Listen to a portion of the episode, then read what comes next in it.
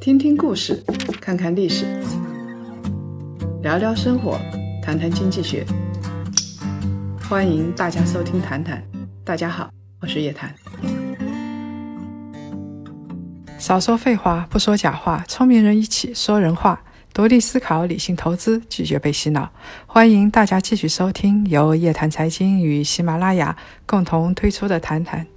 前几天啊，有个事情特别热。周杰伦在杭州演唱会有一个点歌的环节，有一个人就蹦起来要点歌。他呢自称是小仙女，给自己的前男友点了一首歌，叫做《算什么男人》。这歌名一听啊，就一肚子的怨气。而且这个小仙女还让镜头拉近一点，让前男友的未婚妻看看自己有多美，前男友有多瞎。据说啊。这个小仙女的前男友和她现在的未婚妻也在周杰伦的演唱会上，在听演唱会呢。这个事儿好像不是炒作，是真的。大家求一下，这个前男友他的心理阴影面积有多大？自己一时爽，别人火葬场，这样的行为还有一批人在鼓掌，在喊酷。其实有什么好酷的？自己想一想。这个其实是一个失败者的行为，让人家难堪是其次的，下这种功夫去 diss 自己的前男友，千方百计的让前男友日子过不好，这反过来说明啊，这个女孩子其实自己没过好，她心里没放下啊。我相信这件事情是这个样子的，这个前男友呢提出来了分手，所以这女孩子心里放不下，凭什么呀？对女孩子来说，这是一个损失啊，而且是一个自尊心上的损失。女孩子想来想去，觉得自己对着镜子看看，觉得自己挺好的，又温柔，长得美，为什么这个男人要分手呢？想来想去，只有一个解释，当然不是自己不好，而是这个男人人品太坏了，眼睛瞎，越想越不痛快，而且。从这个女孩子做出的这件事情来看，她应该还没有找到新的男朋友。如果他今天和宋小宝分手，明天啊，吴彦祖就驾着七彩祥云来迎娶她了。你说他还会做这样的事儿吗？还会耿耿于怀吗？二零一七年诺贝尔经济学奖给了一个叫理查德·塞勒的经济学家，他是研究心理经济学的。他的得奖成果之一叫做禀赋效应。听着挺高大上的，其实说起来呀，很简单。什么是禀赋效应呢？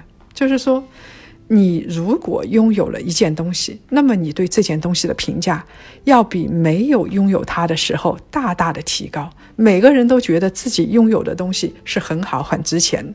假如你得到了一样东西，你的幸福感会提升百分之五十；如果失去了这样东西呢，你的痛苦指数是百分百。所以。通常来说，你损失一样东西，你的痛苦的感受会是你幸福感受的两倍。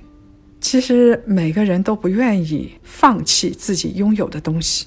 在塞勒的书里边，他做了实验，他给大学生分配了马克杯，就是两波大学生，一波分配给他们现金，一波呢分配给他们学校的马克杯。其实这两样东西从价值上来说都是一样的。但是得到杯子的这帮人啊，他就不愿意把自己的杯子让出去或者卖出去。如果他非要卖，他的报价会比买的时候的价格高两倍。所以你失去某样东西的痛苦，是你得到它时候的两倍。这种例子其实是蛮多的。在股市上，你买了一只股票，你觉得自己眼光不错，挑了一只好股票，上涨了，你舍不得卖。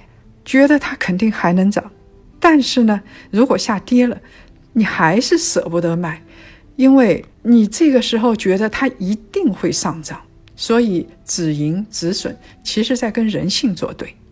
这不光光是因为人的贪心不足，从心理经济学上来说，这就是一个禀赋效应的问题。再说一个例子啊，你借给了朋友一笔钱，说好呢，一年以后要还的。但是很多人借了钱之后啊，到了一年之后要还钱了，他是各种不情愿，而且把你骂得狗血淋头。你怎么能这样呢？你怎么能问我要钱呢？这个时候一年之后，他觉得这笔钱是自己的了，自己口袋里的钱怎么可能借给别人呢？本来啊，两个人是好朋友，只要是有一笔借款，两个人的友情到此结束，这就是禀赋效应啊！破坏友情最简单的办法两个，第一个是借给别人钱，第二个呢是去撩人家的男朋友或者女朋友。只要对方失去了，这个人就会痛苦不堪，估计他这辈子就忘不了你了。再说回来啊，周杰伦演唱会上这个小仙女，我想啊，她男朋友不一定有多出色，但是问题是，这个女孩子损失了。这个男朋友到了别的女孩子的手上啊，所以他就把这个损失给无限放大了。心眼儿比较窄的人，失恋了可能去自杀，因为在他的心里边啊，这个损失就是无穷大，他绝对接受不了啊，除非去死。你想想看啊，你的钱在朋友手上一年，人家都会觉得是他的钱，不愿意吐出来。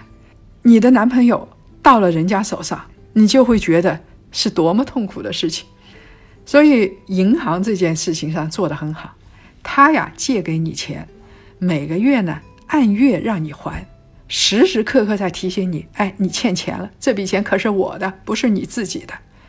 所以朋友之间要借钱，为了避免收不回来的尴尬，就要向银行多学一学。我想啊，最好还是君子之交淡如水，你不要去。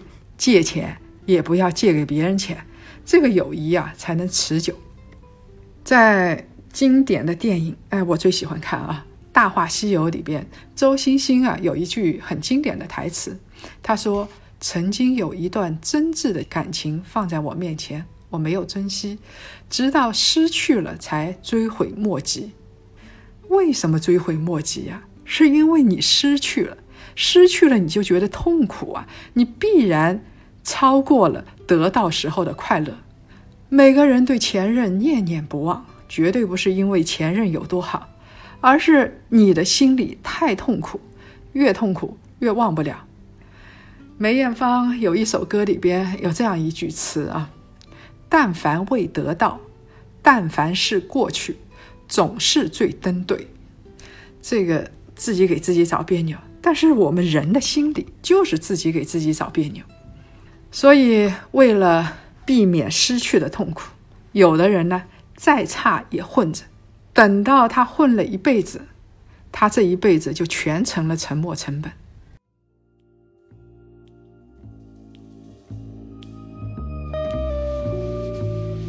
Good night, close your eyes and just sleep tight. lie awake and watch you dream to be sure what that all of your dreams are pure my dear don't you worry about a thing i'll be near to you all night and through the evening i 就像有一对情侣，他们稀里糊涂在一起相处下来啊，觉得彼此真不合适，两个人性格不投合，然后一个特别爱花钱，一个花一分钱都觉得痛苦，两个人不是冷战就是吵架。这种时候，按理来说，为了避免沉没成本，你是不是应该分手算了？但是呢，绝大多数人是选择凑合的，而且。他们为了说服自己，还要给自己找理由。其实啊，凑合凑合也就一辈子了。那么多人不就这么凑合过来了吗？我们已经相处了那么久了，是块石头都捂热了，很难放下了。你呀，怕一时的损失，难道就不怕自己一辈子的损失吗？自己的一辈子成为沉没成本，你这辈子算是白活了。那我们这儿一直在说沉没成本啊，什么叫沉没成本？就是假设你投资的一百万已经亏损，而且未来没有赚钱的机会，这个时候你投入的一百万就叫沉没成本。很多人觉得，哎，我这时候应该再熬一熬，说不定曙光就在前面。大多数赌徒都是这么想的。但是啊，我们做决策，但凡是沉没成本，绝对不应该在我们的考虑范围之内。我们要考虑的是未来，考虑机会成本。所有的沉没成本都不应该影响决策。那么从股市上投资同样也是如此啊！你投了一只，你明明知道这家公司烂的要死，这个时候你要做的是赶紧割肉，然后呢去寻找好的上市公司。但是啊，大多数人做的就不一样，他呢就是不割肉，等到分文没有，就是变成沉没成本了，然后呢自己找到的公司。给你赚钱了，按理就像一个好姑娘一样，你应该对她好吧，拿在手里吧？哎，不是的，他偏偏把这个好的股票给割了，去弥补这个差的。所以呀，什么叫做禀赋效应啊？禀赋效应就是每个人心里跟自己过不去，所以人都是容易怀旧的，不一定是怀念初恋。怀念前任，而且我们会怀念童年，怀念青春，怀念家乡。歌呢是老的好听，电影呢是老片儿好看，女明星呢过去的漂亮。常常会有很多八零后的感慨啊，香港翻拍的那些金庸武侠剧真的是经典啊。李若彤是最美的小龙女，周海媚是最美的周芷若。但是你要让九零后来说呢，他会觉得什么呀？那个难看死了！你要知道，他们小时候看的是张纪中拍的，那刘亦菲才是最美的小龙女，贾静雯是最美的赵敏啊！谁说的对，谁说的不对呢？没有什么对错，无非是先入为主啊！我小时候看的那就是最经典的。我们与其说那个时候的明星长得好看。不如说是因为你看重自己的青春，只要在自己的青春里留下了烙印，就值钱。管他是电影还是明星。如果说这个人是在别人的青春里边留下了烙印，那在我们眼里那就一钱不值啊。别人拥有的那就不值钱。所以说起来也很好笑，我们买东西的时候啊，拼命砍价。觉得越便宜越好，因为别人的东西不值钱。如果是我们自己卖东西啊，那就越贵越好，因为觉得自己的东西就是这么的值钱。过去的事情很美好，在心理学上有一个专门的名词，叫做“玫瑰色的回忆”。也就是说啊，我们回忆过去，就是戴着一副玫瑰色的眼镜的，怎么看怎么都是粉色的。这其实起源于。我们人类的一种自我保护机制，因为我们回忆过去的时候啊，把过去的痛苦都忘了，这样我们才能活下去嘛。而以前好的东西都留下来，这样才能给自己自信。如果当妈的人想的都是自己生孩子的时候疼死了，那谁还会去生孩子？当妈的都是想的，哎呀，刚出生的时候抱在手里热泪盈眶，多幸福啊！那这些当妈的都会去生二胎、三胎。过去的东西值钱，不光是因为我们有玫瑰色的眼镜，而且还因为我们已经回不到过去了。回不到过去就失去了，失去了心里就痛苦。清朝有位著名的词人叫做纳兰容若，他写的词啊特别婉约，现在的小资特别爱看。你比如说“人生若只如初见”。何事秋风悲画扇？第二句是“杯酒莫惊春睡重，赌书消得泼茶香。当时只道是寻常。”那后一句词呢？其实用的是李清照的典故。我们知道李清照年轻的时候，他和赵明诚那绝对是神仙眷侣啊！两个人一起搞文化啊，有共同的志向。李清照书读的很多，而且爱喝酒，记忆力超好。他跟赵明诚打赌啊，哪句话在哪本书的第几页啊，经常是对的。所以他一高兴啊，就笑的把手里的茶都泼在自己的衣服上。想想真的是很美好的事情啊。所以纳兰容若用这个典故来表示自己当时婚姻很幸福。纳兰容若，他的悼亡词是很出名的。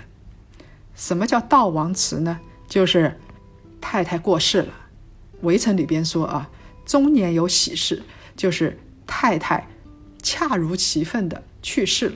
但是纳兰容若不这么想，他一直回忆他的美好感情。他有三段比较著名的感情是留在历史上。第一段啊，是他小时候相识的一个姑娘，应该是初恋吧。后来据说这个姑娘被选进了宫，反正是受到很多阻挠，然后两个人没能在一起。这段少年时候的恋爱就成为他很重要的一个题材，所以他的那句词。人生若只如初见，就是写给这个年少时候的姑娘的。另外一段呢，就是大家很熟悉的，他的妻子叫卢氏，他们成婚了两三年，这个卢氏啊，就因为难产死了。这个纳兰容若他就过不去了，他一直写悼亡词，跟元稹一样啊，然后成为。这个悼亡词就成为他的一个高峰了，一直写，一直写，一直在怀念。后人看到那么多优美的哀伤的诗词，就会觉得，哎呦，这个人好痴情啊！但是说实在的，这个纳兰容若，他写悼亡诗不影响他再娶啊，不影响他再有自己的妻子啊，他还有自己的侧室，就是妾，而且他还有红颜知己沈婉。这个沈姑娘还留下了她的一个遗腹子，跟元稹一样啊。他想念老婆，想念的无比悲凉。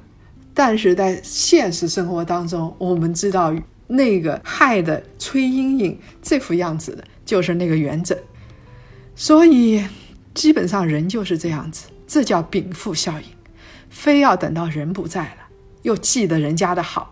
然后写诗拼命的悼念，这个按理来说不是病态，而是失去的东西特别美，失去的东西特别值钱。伍迪·艾伦有一本很奇幻的电影叫《午夜巴黎》，里边那个男主角啊，穿梭在。午夜的时候，在巴黎穿梭在一个个派对里边，然后在不同的时代遇到各个时代有名的人，海明威啊、毕加索啊、达利啊。那个男主角就觉得，哎呦，真好，我要到那个时代去。他每个时代他都舍不得放下，但是最后他明白了，每个时代都有每个时代的好。自己的这个时代也很好，如果一味的怀旧的话，永无止境，那自己过的这个时代就会变成狗屎。感情也是这样子，每个人都有每个人的好，如果一味记得前任的好，就会没完没了，而且你会辜负了身边的现任。有一句词叫做“不如怜取眼前人”，既然说以前的那个东西已经过去了。虽然我知道他在你心里很值钱，但是眼前的这个人，如果在你身边，不会变成沉没成本。如果是比较好的话，好好的活在当下，相信今天的日子是最好的，身边的人是最值得珍惜的，现在在做的工作是最有意思的。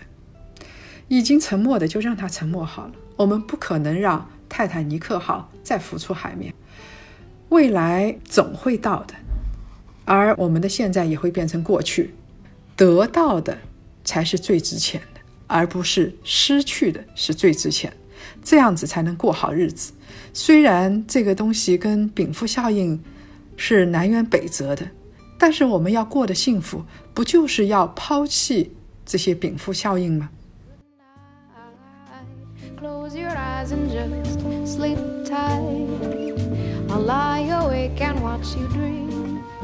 Do be sure what that all of your dreams are you up 分享上期两位朋友的留言一位叫做 wxm 二零幺六这位朋友说人和人理财的目标是非常不一样的。老年人啊他就会考虑稳妥到死都有钱花。不要自己生病的时候还要向人去借钱。但是年轻人就不会这么考虑啊！